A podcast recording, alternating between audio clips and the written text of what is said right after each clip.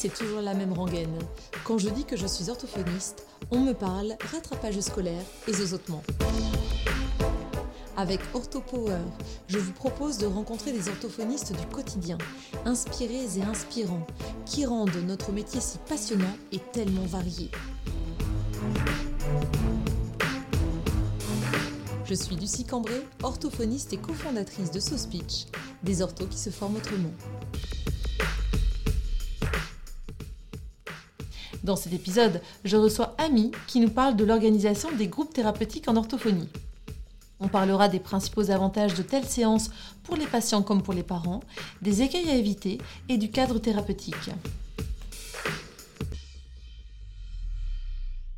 Eh bien, bonjour Ami Bonjour Lucie. Je suis ravie de t'accueillir sur le podcast OrthoPower. Tu m'as contacté pour que l'on puisse parler ensemble d'un sujet qui n'a pas encore été évoqué sur le podcast OrthoPower, c'est euh, eh bien l'organisation des groupes thérapeutiques en orthophonie n'en ayant jamais organisé de, de, groupe euh, thérapeutique, eh bien, je me suis dit que de nouveau, ça allait être un épisode qui allait euh, euh, bah, tout à fait m'intéresser et très certainement intéresser de nombreux orthophonistes et logopèdes, logopédistes. si tu veux bien, Ami, je te laisse te présenter pour les auditeurs et aussi pour moi-même, parce que nous faisons connaissance aujourd'hui, on va dire, de vive voix et en direct pour la première fois. Tout à fait. Alors moi, je m'appelle Annie, je travaille près de Bordeaux depuis 2016. Euh, J'étais diplômée à Bordeaux. Euh, je me suis pas mal formée euh, en à peu près plein de trucs. Je suis un peu touche à tout. le handicap, les TSA, les troubles de l'affluence, l'oralité, j'adore, les, les, troubles hormonio-fonctionnels, le partenariat parental, la neuro et je suis sûre que je tomberai dans d'autres euh, marmites euh, encore bientôt. Mais euh, voilà, j'aime bien la diversité de notre champ de compétences. Mhm. Très bien. Et tu as été diplômée, tu disais en quelle année? En 2016 à Bordeaux. D'accord. Et donc, depuis l'obtention de ton diplôme, tu as su que tu voulais travailler en libéral, euh, euh, tu as su que tu allais travailler en organisant des groupes. Comment ça s'est passé, cette, cette envie de, de bosser avec plusieurs patients en même temps? Alors, ça s'est fait par hasard. je ne savais pas que j'allais faire des groupes directement. donc, dans mon cabinet libéral, on est quatre orthophonistes, plus d'autres professions. On a, on a beaucoup l'habitude de l'échange pluridisciplinaire. Et en fait, euh, j'avais euh, entendu parler des groupes pendant mes études euh, et finalement, ça s'est fait assez rapidement et assez naturellement. J'avais deux patients qui avaient des profils très similaires en langage écrit et qui me disaient tous les deux qu'ils se sentaient seuls avec leurs difficultés, que personne ne les comprenait, qu'ils n'arrivaient pas à, à, faire comprendre aux enseignants, etc. Ils se sentaient vraiment isolés dans leurs difficultés. Ils étaient l'un après l'autre un mercredi matin. Euh, l'univers a envoyé ce message de manière claire, donc j'ai demandé aux parents de les prendre en même temps euh, pour une heure. Et, euh, et du coup, c'est comme ça que j'ai mis un, petit doigt, un mini morceau d'ongle dans les groupes thérapeutiques. Et ensuite, j'ai, voilà, une fois qu'on y a goûté une fois, on a du mal à, à s'arrêter, je crois. donc, je, voilà, quand j'avais d'autres patients qui avaient des profils similaires où je me sentais qu'il pouvait y avoir une complémentarité entre ces profils-là, ben, bingo, euh, je, proposais et ça, ça marchait. Donc, euh, j'ai commencé par des groupes de deux, comme ça, de différentes pathologies, en oralité, en, en bégaiement, euh, en, langage écrit. J'ai jamais fait encore langage oral, par exemple. C'est encore une zone de confort que j'ai pas explorée. Donc, voilà. Ok. Donc du coup, au niveau de, l'organisation des groupes, tu as commencé avec deux patients qui avaient à peu près la même euh, euh, symptomatologie, euh, dans le même domaine. concrètement, comment ça se passe ton emploi du temps pour que tu arrives à faire matcher comme ça deux, voire trois, quatre patients qui pourraient bien s'entendre et pour lesquels tu pourrais avoir le même objectif? Alors du coup, euh, depuis l'année dernière, j'ai systématisé les groupes. Vu que je me connais et que voilà, je, sais que je vais en faire dans tous les cas, maintenant j'ai mis ça dans mon emploi du temps dès le mois de septembre quand j'organisais mon Tetris euh, annuel. Mhm. et c'est les jeudis soirs qui sont dédiés au groupe à des créneaux qui sont à peu près favorables pour tout le monde dans l'organisation des, des, familles. donc après l'école, les jeudis soirs. Et en fait, j'organise une rotation chaque mois un groupe par mois en langage écrit, un groupe par mois en habileté sociale, en euh, troubles de l'oralité alimentaire euh, et en bégaiement. D'accord. Et est-ce que ce sont des patients que tu vois euh, en outre le reste des, enfin les autres semaines du mois, ou alors tu les vois une seule fois par mois? Enfin, je suppose que là, oui, bien sûr, tu continues à les voir, mais c'est une séance en plus de groupe en fait, en gros, c'est ça?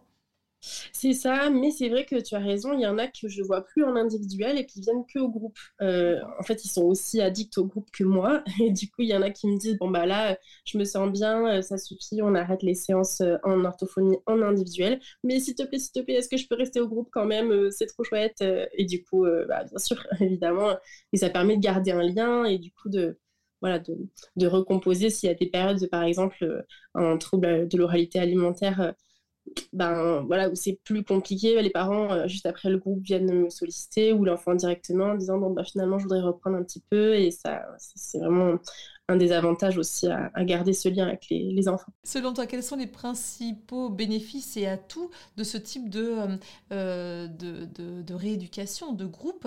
Euh, Je suppose qu'il y a l'émulation un peu collective quand il s'agit par exemple de l'oralité alimentaire, le fait qu'on ait avancé un peu euh, en, binôme avec l'orthophoniste et après on se retrouve dans un groupe avec ses pairs. Peut-être que là c'est plus facile. Qu'est-ce que tu en as observé du coup de ces groupes? C'est ça, il y a un côté, euh, je ne suis pas seule dans ma difficulté, qui est vraiment le premier point d'appel euh, qui m'a fait mettre en place les groupes. Mmh. Et ensuite, il y a cette notion de bah, jeu collectif, de bah, je vois que moi je réussis là où le voisin, lui, peine un peu, puis inversement, donc finalement tout le monde se tire vers le haut. Euh, cette complémentarité des profils, elle est vraiment hyper intéressante parce que ils n'ont jamais exactement, exactement les mêmes difficultés. On reste quand même dans des champs de profils qui ont des zones proximales de développement proches. Donc euh, voilà, on est sur des, complémentarités qui sont hyper intéressantes à développer. Euh, c'est le principal atout, je trouve. Mhm. Et à contrario, au niveau des, des écueils à éviter, peut-être est-ce qu'il y a des choses qui t'ont un peu euh, déstabilisé ou surprise ou euh, des, points euh, auxquels tu n'avais pas pensé avant l'organisation de ces groupes tout à fait. Alors, la première fois que j'ai fait un groupe, par exemple, en bégaiement avec des 6-8 ans, ils étaient quatre d'un coup. J'étais pas prête. C'était, je me suis retrouvée euh, animatrice de centre aéré un mercredi après-midi. quoi. J'étais mm. plus du tout orthophoniste. Euh, ça partait un peu dans tous les sens. Euh, je, me suis dit, bon là, c'est sûr et certain ça, je vais apprendre de mes erreurs et je ne referai plus ça. Il y a aussi des profils d'enfants où maintenant je vais repérer, bon, bah, voilà, ça en groupe, ça va vraiment pas le faire. Il y a trop d'excitabilité. C'est des profils qui, à qui la, relation de duel correspond mieux. Mm. donc voilà, j'ai appris un petit peu de ça j'ai mieux sélectionné du coup les patients qui seraient euh, à profil à bien fonctionner en groupe. Et surtout, euh, pour l'instant, je me suis refusée à reprendre des enfants trop jeunes. Hmm. Euh, mes groupes, au final, ils ont tous aujourd'hui plus de 7, 7 ans, ouais, 7, 8 ans. Hmm. c'est plus facile quand même de cadrer voilà, en termes de comportement. C'est beaucoup plus facile de, de, rester dans une activité et de moins avoir à gérer la partie ouais, comportement des, enfants. Mhm. Comment ça se passe au niveau de l'organisation euh, euh, de ce que tu vas travailler, de ce que vous allez travailler? Est-ce que tu annonces, par exemple, aux enfants euh, ce qui sera fait lors du groupe prochain ou comme durant les séances, c'est en fonction de ce que toi tu as décidé et tu leur en fais part le jour même? Alors ça, ça dépend un peu des groupes. par exemple, en bégaiement, on a un projet sur l'année, mmh. donc on, on se donne un petit peu des missions pour les fois suivantes. En habileté sociale, euh, on va avoir, chacun va avoir une mission à faire entre les séances qui est propre à sa difficulté. Euh, en oralité, euh, ça va être bah, soit des missions qui vont être de poursuivre quelque chose qu'on a fait en groupe, euh, par exemple, cette semaine, on a fait des enquêtes euh, alimentaires. Euh, donc, on avait tous notre loupe, notre petit microscope et tout. Enfin, voilà, on essayait de, de passer sous toutes les coutures les aliments. avec une fiche à remplir, et ben, pour la fois prochaine, ils ont une nouvelle fiche à remplir et ils continueront, ils continueront leurs enquêtes chez eux. Mmh. voilà, du coup, ça, ça, apporte de la continuité. Puis du coup, on, on se donne un, un projet soit c'est explicitement dit qu'on va faire ça la prochaine fois, ou on va continuer telle ou telle activité, soit euh, on, prévient les parents, euh, par exemple en, trouble alimentaire pédiatrique, il faut leur demander d'amener des choses. Donc, euh, quelques jours avant, on leur demande d'amener un aliment qui est particulièrement facile pour eux, un aliment qui l'est moins. ou si on fait des choses à thème de couleur, à thème de euh, catégorie d'aliments, ben, on va aussi leur demander de ramener des, choses. Voilà. Mhm. On se laisse porter et on cadre. Oui, c'est ça. Parce que du coup, euh, j'allais te demander, est-ce que euh, tu t'es renseigné un peu, ou c'était peut-être pas nécessaire, hein, tu vois, de, je sais pas s'il existe des formations pour savoir comment animer des groupes, ou alors des écrits, des, des, conseils, parce que finalement, même si euh, il y a pas mal d'orthophonistes qui font ça, la pratique la plus habituelle euh, en termes de, d'exercice libéral, c'est plutôt euh, un patient à la fois. Alors est-ce que tu t'es documenté avant pour, te dire que tu allais mettre toutes les choses de ton côté et du côté des patients pour, pour que ça, ça réussisse? Ou alors tu t'es dit, allez, je me lance et puis je vais apprendre progressivement finalement? C'est plutôt la deuxième option. J'ai pas, euh, j'ai pas potassé avant, déjà parce que je crois qu'il n'y a pas trop de, documents vraiment sur les groupes thérapeutiques en orthophonie de manière générale. Mhm.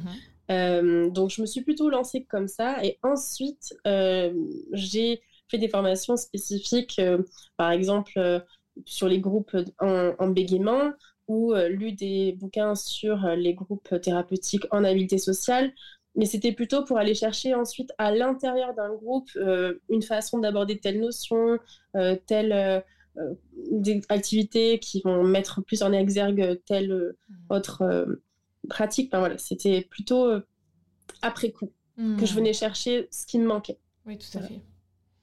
Est-ce qu'il y a des formations du coup qui, qui t'ont particulièrement marqué dans ton parcours de formation euh, complémentaire, tu vois, et qui, où tu t'es dit, ah là, ça serait typiquement euh, le domaine qui pourrait se prêter euh, beaucoup plus à un groupe, une pratique en groupe, ou alors est-ce que tel, tel domaine s'y prête pas du tout? Ben, la formation qui m'a le plus apporté pour ça, c'est la formation avec le, partenariat parental. c'est vraiment c'est ce qui se passe en groupe, c'est isolé. Euh, euh, mm. tout, tout, ce qui, tout ce qu'on fait, ça a de la continuité ensuite en dehors grâce aux familles. Donc, euh, mm. les, les, parents sont vraiment partie prenante dans tout ça. D'ailleurs, l'année prochaine, je vais instaurer deux autres sortes de groupes avec des parents d'enfants qui bégayent et des parents d'enfants avec des, des TAP, des troubles alimentaires pédiatriques. Donc ça, c'est pas encore fait, mais j'encadre un mémoire euh, d'une étudiante pour la partie euh, bégaiement et euh, je le ferai au feeling pour la partie mhm. tape. oui, très bien, parce que les parents doivent être aussi assez intéressés, non De participer comme ça à un groupe. Comment ça se passe avec eux, justement? C'est hyper riche parce que les... pendant que nous, on a les enfants en séance, en groupe, les parents deviennent potes dans la salle d'attente. Euh, j'ai quand même plusieurs parents comme ça qui, qui ont tellement sympathisé qu'ensuite les enfants ils se voyaient euh, hors groupe, mhm. hors soins, hors, de, hors, cadre thérapeutique. Enfin, voilà, c'est donc euh, c'est chouette qu'ils puissent aussi échanger sur leur vécu, mhm. leur, les regards croisés qu'ils ont sur leurs enfants, etc. Donc ça, ça, fait partie de, des avantages des groupes. Hein. Franchement, mhm. incroyable. Est-ce que c'est une question, c'est une question aussi d'organisation qui fait que pour l'instant tu, ne cantonnes que euh, cette activité en groupe que le jeudi soir ou, euh, c'est un choix aussi pour euh, parce que ça demande beaucoup d'énergie et beaucoup de comment dire de, de préparation. Est-ce que en fait en gros tu pourrais ne faire que ça? Je pourrais pas faire que ça, hmm. pas du tout. Vraiment, déjà parce que les séances individuelles, c'est hyper porteur euh, pour plein d'autres choses. En fait, les groupes, euh, c'est très différent des, séances individuelles. Euh, l'intérêt des groupes, c'est de travailler des choses qu'on ne peut pas faire en individuel. Et on a tendance à penser que les groupes, ben, c'est faire pareil qu'en individuel, mais à plusieurs. Mhm. Alors que dans les groupes, ce qui est vraiment intéressant, c'est la... le travail, c'est l'interaction entre les enfants. Et ça, c'est vraiment précieux parce qu'on ne peut pas avoir l'interaction entre les enfants en individuel. Donc, le fait, le fait de mettre en relation les enfants entre eux, de voir comment ils interagissent avec leur père, de voir comment ils se gèrent dans les situations difficiles, etc., c'est exactement ça qui est objet de travail. Par exemple, euh, sur des enfants avec des, euh, des troubles d'habileté sociale, euh, il y en a un qui va avoir des tendance à énormément couper la parole aux autres pour parler de son intérêt restreint, l'autre qui va être constamment euh, dans sa bulle et qui va pas s'intéresser aux autres, euh, le troisième qui va jamais exprimer ses émotions quand quelque chose le dérange. Et donc, ben, en fait, on va se servir de toutes ces difficultés-là qui sont complémentaires mhm. pour que ben, l'un exprime à l'autre, bah, tu vois, là, on était en train de faire une activité, ça me dérange que tu parles à nouveau de, ton, euh, de la musique, par exemple, mhm. c'est ça qui, l'intéresse beaucoup, euh, etc. Et du coup, on va se servir in situ de, bah, tu vois, là, je pense qu'il a l'air un petit peu gêné, tu vois, comment on peut voir sur son visage qu'il a l'air gêné, ou alors comment l'autre enfant, euh, ben, on, peut, on peut voir qu'il a l'air de pas s'intéresser tellement à ce qu'on est en train de dire? Voilà, on va vraiment, ça, c'est support de travail, en fait. Super, oui, c'est du concret directement. C'est pas sur une photo ou une vidéo qu'on peut essayer de décortiquer des émotions. Euh, c'est vraiment en vrai, en live, dans une situation euh, euh, partagée par tous ces enfants, en fait. C'est ça. Et du coup, les enfants, dans les groupes, là, je leur donne une mission à chacun en début de groupe et qui va être spécifique à leurs difficultés. Mmh. Donc, bah, en lien avec les raisons pour lesquelles ils viennent, mais au sein du groupe, bah, aujourd'hui, par exemple, tu devras essayer de parler de musique euh, qu'une seule fois à un moment qui sera opportun. Mmh. Parce que ce sera peut-être le sujet de la conversation. Et ça, du coup, bah, euh, cette euh, mission spécifique fait que bah, l'enfant doit s'adapter. Puis voilà, on, doit rappeler un petit, un petit peu ah, bah, c'était quoi ta mission déjà, si mmh. finalement il en déborde un petit peu. c'est très intéressant et, et tellement proche, euh, écologique en fait, tellement mmh. proche de leur quotidien que c'est précieux. Tout à fait. Au niveau de euh, notre nomenclature, il existe euh, des actes qui sont prévus pour l'organisation des groupes thérapeutiques. Est-ce qu'il y a un, nombre de personnes limite ou limite à la fois minimum, maximum? Bah, Pour un groupe, le minimum c'est deux. Hein, déjà un groupe euh, à deux, c'est un groupe. Mhm. Euh, et il y a un maximum à quatre euh, par orthophoniste. Mhm. Ce qui fait que, par exemple, pour la plupart des groupes, je m'entoure de mes super collègues au cabinet. et donc, on est deux orthophonistes pour l'ensemble des enfants. Et du coup, on a des groupes jusqu'à huit enfants. Ah, super. Oui, donc ça nécessite à la fois pas mal d'organisation avec tes collègues, en plus d'être organisé et de pouvoir euh, trouver des disponibilités communes avec les parents, mais finalement, c'était tellement riche d'avoir euh, à la fois le regard euh, croisé de nouveau de, de tes collègues et toi. Ah oui, tout à fait. C'est très enrichissant et du coup, bah, ça demande un temps vraiment de concertation en septembre où on prend un, calendrier et on se dit, bon, bah, là, là, là, on fait et ensuite on diffuse ça aux parents et on s'y tient ensuite euh, le reste de l'année. C'est arrivé qu'on doive décaler un ou deux groupes parce qu'il bah, y a une formation qui va se caler à tel moment, où les parents sont très compréhensifs. Mais en fait, à partir du moment où c'est une organisation qui est calée d'emblée pour toute l'année, euh, c'est vraiment facilitant pour les familles. Mhm. Et en même temps, on n'est pas obligé non plus de fonctionner comme ça. On peut se dire que bah, on va tenter un groupe sur euh, allez, deux, trois, quatre séances pour voir. Mhm. Et ensuite, on verra si on poursuit ou pas. Mais un groupe, euh, c'est pas forcément euh, à l'année tout, le temps hmm. pareil. On peut euh, faire en sorte que ce soit bah, peut-être presque ponctuel en fonction de, des enfants qu'on a à un instant T ah, super. Oui, c'est bien de garder cette liberté, de se dire bah, peut-être que là, ça fonctionne pas, euh, euh, peut-être parce que les, différents enfants qui ont été mis dans le même groupe, euh, ça ne matche pas. Est-ce que c'est possible que ça, ça, ne matcherait pas Tout à fait. Tout à fait. Ça nous est déjà arrivé de proposer une alternative pour des enfants pour qui justement, en fait, le comportement était délétère à l'ensemble du groupe. Mmh Donc, on a préféré proposer en fait un, binôme avec euh, cet enfant et un autre camarade pour lesquels les deux avaient vraiment besoin de s'ajuster. L'une était vraiment très très euh, haute dans sa gestion des émotions, enfin, elle avait vraiment du mal à gérer ses émotions. L'autre euh, ne repérait pas du tout quelles étaient les, les, émotions ni positives ni négatives chez l'autre, ce qui fait que en binôme, ça marchait très bien. En groupe à quatre, ça marchait pas du tout. Mmh, tout à fait. Et on a parlé justement de euh, euh, ce cadre qui est pas si rigide finalement et euh, qui est déterminé par là où les orthophonistes qui animent le groupe, du nombre maximum de, patients. Est-ce qu'il y a une durée minimale également ou maximale? Oui, c'est une heure de durée minimale, il n'y a pas de durée maximale. Mmh et la cotation, c'est un AMO 9. du coup, chaque orthophoniste cote ses patients si on n'a pas tout à fait les mêmes patients ou la moitié des patients en fonction de comment on s'organise. voilà. Parce que du coup, AMO 9, quelle que soit la, la problématique, la pathologie, le domaine en fait. C'est ça. L'AMO 9, c'est l'AMO de cotation de groupe. D'accord, ok. Est-ce qu'il t'arrive aussi d'animer des groupes pour adultes? Il m'arrive d'animer des groupes pour adultes. Alors là, ça ne se passe pas dans mon cabinet. Je vais rejoindre une collègue à son cabinet à elle. Mhm. Euh, et on enchaîne trois groupes d'affilée les vendredis soirs, un vendredi soir tous les deux mois. Euh, et en fait, du coup, on a six groupes. Donc, on fait deux vendredis soirs d'affilée. Et là, ça, ça carbure. On, est, on finit à 23h les vendredis soirs. Ah oui. C'est un petit peu trop intensif euh, pour mon rythme. Donc, ça me va très bien que ce soit euh, ni dans mon cabinet, ni avec mes patients, mmh. ni dans, voilà, dans, trop fréquente dans l'agenda. Mmh. Mais c'est vrai que c'est tellement précieux, les groupes d'adultes. un jour, j'en ferai dans mon cabinet avec d'autres euh, patients. Mais là, c'est vraiment, euh, je viens l'épauler, elle, euh, avec mmh. les patients de son cabinet. Il y a juste quelques patients à moi qui se rajoutent un petit peu, mais mmh. ils sont pas assez nombreux pour faire un groupe dans mon cabinet. D'accord. Et pour quelle symptomatologie? C'est pour du bégaiement adulte et du bredouillement. D'accord. Oui, ça doit être hyper, hyper intéressant. Mmh, c'est très très précieux. Et là maintenant, ils sont en train de s'organiser pour faire des groupes de self-help, c'est-à-dire des groupes sans ortho. Sans ortho, c'est chouette. Hein.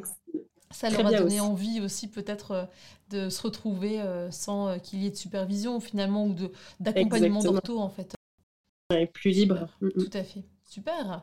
Est-ce que tu as un cas de patient à nous évoquer, Ami Que ce soit un cas enfant, adulte, qui a bénéficié d'un des groupes thérapeutiques auxquels tu as participé ou que tu as animé ou co-animé? Alors, il y en a un justement euh, qui a participé à plein de groupes différents, puisqu'en fait, il avait euh, un peu le package de, difficultés combinées. Euh, il est arrivé dans mon cabinet pour un bégaiement. il avait aussi un, retard de langage sévère. Finalement, il a intégré le groupe pour les troubles de l'oralité alimentaire parce qu'il avait aussi des troubles sensoriels assez majeurs qui s'exprimaient notamment en oralité. Finalement, on se rend compte qu'en gestion de groupe, justement, c'était compliqué parce qu'au niveau des habiletés sociales, c'était chaud. Donc, euh, il a aussi intégré un groupe euh, d'habiletés sociales. Et là, maintenant, il est en langage écrit. Donc, euh, c'est un patient pile rouge qui, qui, qui, est tellement adorable et qui beaucoup dans l'énergie d'un groupe que je me suis permis de lui proposer un petit peu tous les types de groupes euh, quasi euh, au fil du temps parce que euh, c'est bah, typiquement ce profil de patient qui panique dès qu'il est dans l'erreur, dans la difficulté, mmh. et de constater qu'il n'est pas seul dans cette eh difficulté-là, ça l'a énormément aidé. Et mmh. ça a gonflé son estime de lui-même, heureusement d'ailleurs, parce que voilà, il était tout le temps assez dénigré. et finalement, bah, on conclut toujours les groupes par bah, voilà, qu'est-ce qu'on a réussi à faire aujourd'hui chacun. Euh, et ça, par exemple, euh, c'est quelque chose qui l'a énormément aidé. Excellent. Justement, j'allais te demander si vous aviez euh, comme ça un petit rituel, si tu avais un petit rituel de début ou de fin pour clore un peu le, le groupe et la séance de groupe. Donc c'est ça. Oui, c'est ça, oui, tout à fait. Au début du groupe, on fait un petit temps de, de cohésion, mhm. surtout dans les premières séances d'un groupe, pour faire un peu de gelling et voilà, que la mayonnaise prenne entre les enfants pour que la, la confiance en fait soit là. Et ensuite, euh, ça, ça s'estompe parce qu'ils se connaissent bien. Par contre, le rituel de fin, euh, de trouver du positif dans ce qu'on a réussi à faire aujourd'hui, ça, c'est toujours, euh, toujours là. Et il doit y avoir certainement des, des méthodes un peu anglo-saxonnes, ou, ou, un peu, pas du tout un peu, mais il doit y avoir certainement des méthodes anglo-saxonnes de cohésion de groupe, d'animation de groupe au niveau thérapeutique. Est-ce que tu as connaissance de certains, certaines choses Non, je me suis inspirée de, propositions de icebreaking game sur mhm. Internet. Euh, mais j'ai pas notion d'approche anglo-saxonne en particulier, mais je serais curieuse d'en découvrir. Bah oui, ça serait intéressant que euh, si quelqu'un s'y connaît, on est euh, écouté, euh, le podcast est écouté dans, pas mal de pays, pas que francophones, et si quelqu'un a une expérience comme ça d'animation de, groupe qui aurait été peut-être l'objet d'une étude ou, ou d'un mémoire, il y a peut-être des, parallèles à faire avec tout ce qui existe au niveau du monde euh, de l'entrepreneuriat, tu sais, euh, ou de, euh, au niveau du monde professionnel, il y a peut-être des choses qui existent déjà, desquelles on peut peut-être s'inspirer, ou, peut-être qui te conforteraient dans ce que tu fais déjà spontanément, finalement, comme les orthophonistes qui utilisent mm. et qui animent déjà des, des, groupes. Ouais, c'est hyper intéressant. Certainement. Et justement, là, avec Orthoédition, on est en train de créer des matériels mm-hmm. pour les groupes thérapeutiques. Ah, génial. Donc, ce sera un jour prochain, dans, dans, les mois à venir. Mais voilà, on va créer des, des supports, euh, des matériels pour euh, pouvoir, euh, sous forme d'escape game, ah, faire des, des, groupes thérapeutiques. Et pour l'instant, du coup, tu, tu, utilises des jeux lambda, en fait, finalement, que tu, que tu as à la fois dans ton cabinet ou alors que tu peux trouver dans le commerce? Oui, c'est ça. J'essaie d'utiliser des activités en fait, le moins de support possible pratique, puisque finalement, euh, dès qu'on est sur un jeu de plateau, c'est difficile à manipuler. Euh, donc, euh, ou à part des jeux de famille, par exemple, mmh. cette famille, ça passe très bien. Mais on crée un petit peu sur mesure en fonction des, des, situations. Et surtout, Ouais, on, prend des jeux du commerce euh, en habileté sociale. Il y a pas mal de choses qui existent chez Placotte, euh, mais on va éviter tout ce qui est jeux de plateau parce que c'est logistiquement complexe. on ne peut pas euh, forcément trouver sa place, bien voir, rester focalisé sur un plateau à 8, 8 enfants. Ça... Mmh, deux orthos, imaginons, ça, ça, ça peut faire beaucoup déjà. Ouais, on a testé l'escape game euh, du coup avec l'étudiante que j'ai euh, encadrée l'année dernière. C'était l'objet de son mémoire. Et l'escape game avec les enfants qui bégaient, euh, c'était incroyable. C'est vrai. Donc on va le, décliner. Parce que du coup, ils étaient à, l'aise avec leur bégaiement, ils arrivaient à, en parler ou à le mettre de côté finalement pour pouvoir remplir des missions bien précises. C'est ça, et des fois les missions étaient directement concernant le bégaiement parfois pas du tout. C'était d'autres euh, fonctions euh, de la communication avec le bégaiement. Mhm. Et euh, c'était précieux comme travail. Ah, chouette, très bien, super. Bah, c'est hyper intéressant, ça donne envie d'organiser des groupes. Après, je pense que ça prend du temps aussi et puis une certaine organisation. Il faut être, à mon avis, assez bien organisé et, fixer, des objectifs assez, assez concrets finalement pour être sûr de ne pas partir euh, bah, ça prend du temps au début en fait pour être euh, sûr de soi. Hein, en fait, dans le sens où au début je préparais mille choses et finalement je faisais 2% de ce que j'avais préparé.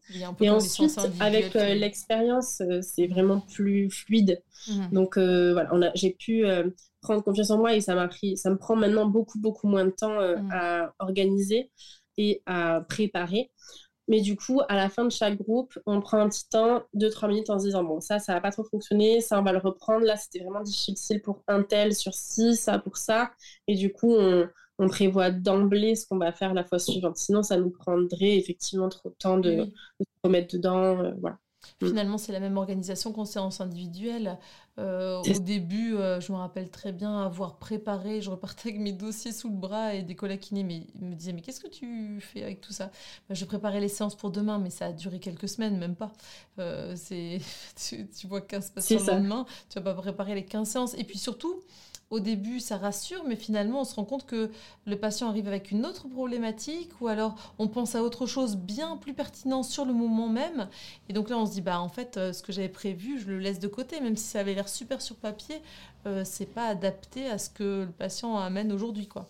Hum, c'est exactement ça, tout à fait. Et c'est tout à fait la même chose en groupe. On prépare au début le temps de se sentir sûr de soi et de ses réflexes. Et ensuite, en fait, on voit bien qu'on se laisse guider par ce qui se passe. Hmm. C'est exactement ça. Hmm, tout à fait. Ah, c'est hyper intéressant. Bon, est-ce que tu as quelque chose à rajouter par rapport à l'organisation de ces groupes euh, amis, du coup, euh, les groupes thérapeutiques? Euh, Je dirais que hum, si vous avez des patients qui ont des profils similaires, n'hésitez pas à vous lancer parce que c'est, ça fait peur au début de se bah, jeter dans le grand bain, mais finalement, on se rend bien compte qu'on est capable, on sait faire, et ça a tellement de plus-value par ailleurs que je pense que le plus difficile, c'est vraiment de passer le pas. Et mmh. ensuite, une fois qu'on l'a passé ce pas, en vrai, on déclenche cette addiction que j'ai. Enfin, je ne sais pas si je suis aussi euh, addict à, au groupe que d'autres personnes, mais vraiment, je, crois que quand on a commencé les groupes, on ne peut pas trop s'arrêter. Mhm. Oui, parce que tu en vois tout le bénéfice et le, le plaisir partagé avec tes patients euh, et avec tes, tes, collègues finalement. C'est ça, et puis c'est tellement vrai dans tellement de, de pathologies différentes. Euh, ma collègue, elle fait des groupes euh, avec les personnes âgées qu'elle voit à domicile, bon ben mamie un tel va chez mamie une, mm. telle et elle passe du temps à faire un groupe communication ensemble. Euh, c'est vrai aussi euh, quand j'étais en stage, j'avais assisté à un groupe euh, de patients avec une maladie de Parkinson. Ils avaient monté une chorale. Enfin, on peut faire avec des patients en voie œsophagienne, on peut faire avec des patients en voie tout court. On peut décliner ça tellement d'aspects. c'est ouais, je ne fais pas du tout ces choses-là moi dans mon cabinet, mais je vois bien que euh, la dynamique d'un groupe voilà, est tellement étendable à beaucoup, beaucoup de, de pathologies de notre champ de compétences. Très bien, super. Merci beaucoup pour ton témoignage, Ami, parce que du coup, ça nous oriente, ça nous aide à, comprendre pour les personnes qui, euh, comme moi, euh, n'organisent pas du tout de, groupe thérapeutique, à quoi ça peut correspondre, ce que ça peut apporter, le cadre aussi qui est nécessaire euh, tant au niveau de la nomenclature qu'au niveau, euh, du cadre, euh, voilà, avec la préparation, pas trop poussée non plus des séances, enfin laisser un peu la, la, place à, à l'improvisation, mais structurée quand même. Est-ce que pour terminer, Ami, tu pourrais me dire quel est selon toi l'orthopower, le super pouvoir des orthophonistes, ce qui nous différencie finalement des autres professionnels de santé? Je dirais que c'est notre finesse d'analyse clinique, euh, ce super pouvoir de savoir ce qui, dans le quotidien de notre patient, euh, va être utilisable pour euh, faire progresser telle compétence. On va savoir repérer cette zone proximale de développement et utiliser pour une petite mission dans le quotidien ou nous, dans notre cabinet, cette, cette compétence-là, il a développé. Ah, super. Très bien. Merci beaucoup, Ami. Merci pour ta participation. Je te souhaite bonne continuation. Bye bye. Au revoir. Voilà, j'espère que ce nouvel épisode d'OrthoPower vous a plu. Si c'est le cas, je vous invite à vous abonner sur votre plateforme de podcast favorite, d'y laisser un commentaire et une note 5 étoiles pour que notre métier soit connu et reconnu.